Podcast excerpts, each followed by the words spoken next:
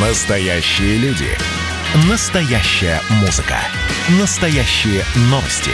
Радио «Комсомольская правда». Радио про настоящее. 97,2 FM. эм. Как дела, Россия? Ватсап-страна! Президент России Владимир Путин объявил о планах начать масштабную вакцинацию от коронавируса групп риска врачей и учителей уже на следующей неделе. По словам президента, в стране произведено уже порядка двух миллионов доз вакцины, и э, Путин сказал, что прививки будут ставить добровольно. Между тем, власти регионов заявляют о подготовке к массовой вакцинации. Уже отсчитали, что готовы Ставрополь, Приморье, Томская область и другие. Итак, э, вот уже со следующей недели вроде как а я надеюсь, что поручение президента все-таки будет выполнено в срок и начнется вакцинация. Но давайте мы зададим, наверное, самые популярные вопросы, которые возникают сейчас. Причем не э, правовую основу добровольно, а что если заставляют, об этом мы э, поговорим тоже, но через несколько минут сейчас все-таки по врачебным делам с иммунологом, аллергологом Владимиром Болибоком поговорим. Владимир Анатольевич, приветствую, здравствуйте. А, Михаил, здравствуйте. А, скажите, пожалуйста, есть ли противопоказания? То есть э, любой человек может сделать, никаких противопоказаний э, к вакцинации нет. Я имею в виду хронические заболевания там, и прочие, там, непереносимость, аллергии и так далее. Противопоказания, как и у любого лекарства, есть. Не, их не так много, но, конечно, на них нужно обращать внимание. То есть э, первое, гиперчувствительность к какому компоненту вакцины или другим вакцинам, содержащие аналогичные компоненты. Это устанавливается а, аллергопробой? Владимир Анатольевич. Нет, если вот э, пациент э, знает, что, вот, например, ему вводили какую-то вакцину, у него была реакция, то просто надо открыть э, вот сейчас уже на сайтах э, вот основных медицинских э, справочников выложили инструкции к применению вот это гам ковид вак или спутник Ви. А, вот, э, можно открыть эту инструкцию и прочитать прям раздел противопоказания. Какие там противопоказания и какие э, компоненты содержит сама вакцина. Mm-hmm. То есть, если вам когда-то вводили вакцину, и у вас была, э, скажем так, тяжелая реакция на введение раньше вакцин, то ну, на ваше усмотрение называется, нужно э, здесь действовать. Mm-hmm. Опять же, ну, поскольку это мероприятие -то добровольное, то никто принуждать не будет. А, еще тогда один вопрос. Человек переболел, а, у него выявлены антитела, это установлено, а, человек переболел COVID-19, и у него тоже это официально подтверждено. Ему вакцинация нужна? Э, ну, первое, если человек переболел или у него случилось э, какое-то обострение, хроническое заболевание, то вакцинацию можно вот обратите внимание, можно проводить не раньше, чем через месяц после окончания острого периода заболевания или обострения хронического. Я, как иммунолог, могу сказать следующее. То есть э, вакцинация нужна даже тем, кто переболел. Э, потому что титры э, антител, э, к сожалению, они не пожизненные, они снижаются. А для того, чтобы поддерживать титры антител и сохранять иммунитет к повторному заражению COVID-19, нужно какой-то контакт с антигеном. И самый простой и самый безопасный контакт дополнительный с антигеном – это вакцинация. То есть второй контакт с антигеном вызовет э, достаточно сильный иммунный ответ и, э, соответственно, у человека э, ну, как бы иммунитет к ковиду будет еще сильнее, чем после заболевания. Ну и финальный вопрос, э, Владимир Анатольевич. Мы разговаривали с людьми, которым, которые проходили э, вот испытания и были, принимали участие в испытаниях вакцины «Спутник Ви». И, да, у меня в семье тоже такой человек есть. И все-таки, я не знаю, как в вашей семье, но у нас были такие случаи, когда человек на следующий день после вакцины чувствовал себя, ну, не очень хорошо. Было там кратковременное повышение температуры, озноб. Э, надо ли после вакцинации вакцинацией, ну, денечек-два просить у руководства отдыха, ну, отпуска, не надо приходить на работу? Ну, по самочувствию надо действовать. То есть, если у вас никаких э, побочных явлений нету, в принципе, ну и слава богу, вот. А если вы чувствуете себя неважно, то, в принципе, можно и больничный лист взять, если у вас температура поднялась, там, три дня держится температура, это повод для того, чтобы открыть больничный лист. Принято, спасибо большое. Но последим, как начнется вакцинация. Иммунолог-аллерголог Владимир Болюбок был с нами на прямой связи.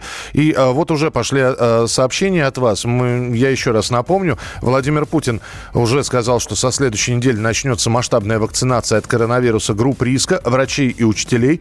А, причем президент сказал, что прививки будут ставить добровольно. И вот, пожалуйста, сообщение. Жена работает в детском саду. Говорит, их желание даже не спросят. Вколят всем в обязательном порядке, как ту же корь. Вот именно поэтому с нами на прямой связи адвокат Светлана Жмурко. Светлана Евгеньевна, приветствую. Здравствуйте. Э, здравствуйте, добрый день. Принудительно добровольно. Это так э, обыденно, так обычно происходит. Действительно, в соцсетях, вот у нас сообщения, в социальных сетях появляются э, информация о врачах и учителях, которые утверждают, что вакцинироваться их заставляют под угрозой увольнения. И вот что здесь можно посоветовать? Ну, во-первых, э, установка прививки э, – это дело действительно добровольное, и если речь идет о прививке от коронавирусной инфекции, то на сегодняшний день эта прививка не внесена в перечень профилактических прививок, поэтому в, в том числе учителей и врачей э, принудительно заставить делать эту прививку нельзя. Вот что касается с правовой точки зрения. Угу. Что касается там с применением административного ресурса, ну, кого не устраивает, конечно, такое отношение работодателя, ну, можно жаловаться на такое отношение в трудовую инспекцию, либо, либо там вышестоящую инстанцию, вплоть до суда.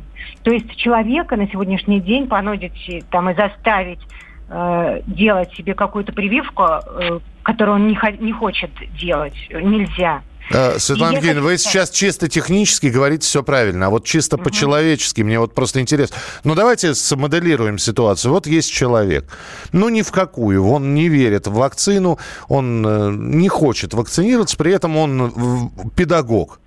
Вот, и ему говорят, ну, слушайте, мы вам тогда, уважаемый товарищ педагог, создадим такие условия, что вы сами уволитесь. Вот скажите, у него какой шанс отстоять свое право на решение о вакцинации и на право на работу, вот в реальной, в нашей жизни, у него какой процент, что он действительно э, отстоит свои права? Я думаю, что на сегодняшний день э, большой шанс отстоять свои права, поскольку вот э, все-таки эта прививка не включена в перечень прививок, которые необходимо ставить.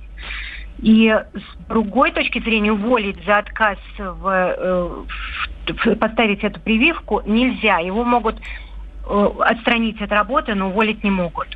Ну, понятно, что отношения между работодателем, там, если это руководство школы и учителем, конечно, изменятся и будут негативными, никому это не интересно. Я думаю, что многие учителя, вот руководствуясь такими соображениями, пойдут и сделают прививку, чтобы просто не ссориться и сохранить место работы. Посмотрим, как это будет происходить. Спасибо большое. Светлана Жмурко, адвокат, была с нами на прямой связи. Как дела, Россия? Ватсап-страна! страна Спасибо, что присылаете сообщения свои. Вот мы в э, предыдущем э, нашем сегменте эфира говорили с иммунологом и аллергологом Владимиром Болибоком, и вот он тоже прислал сообщение. Владимир Анатольевич, спасибо большое.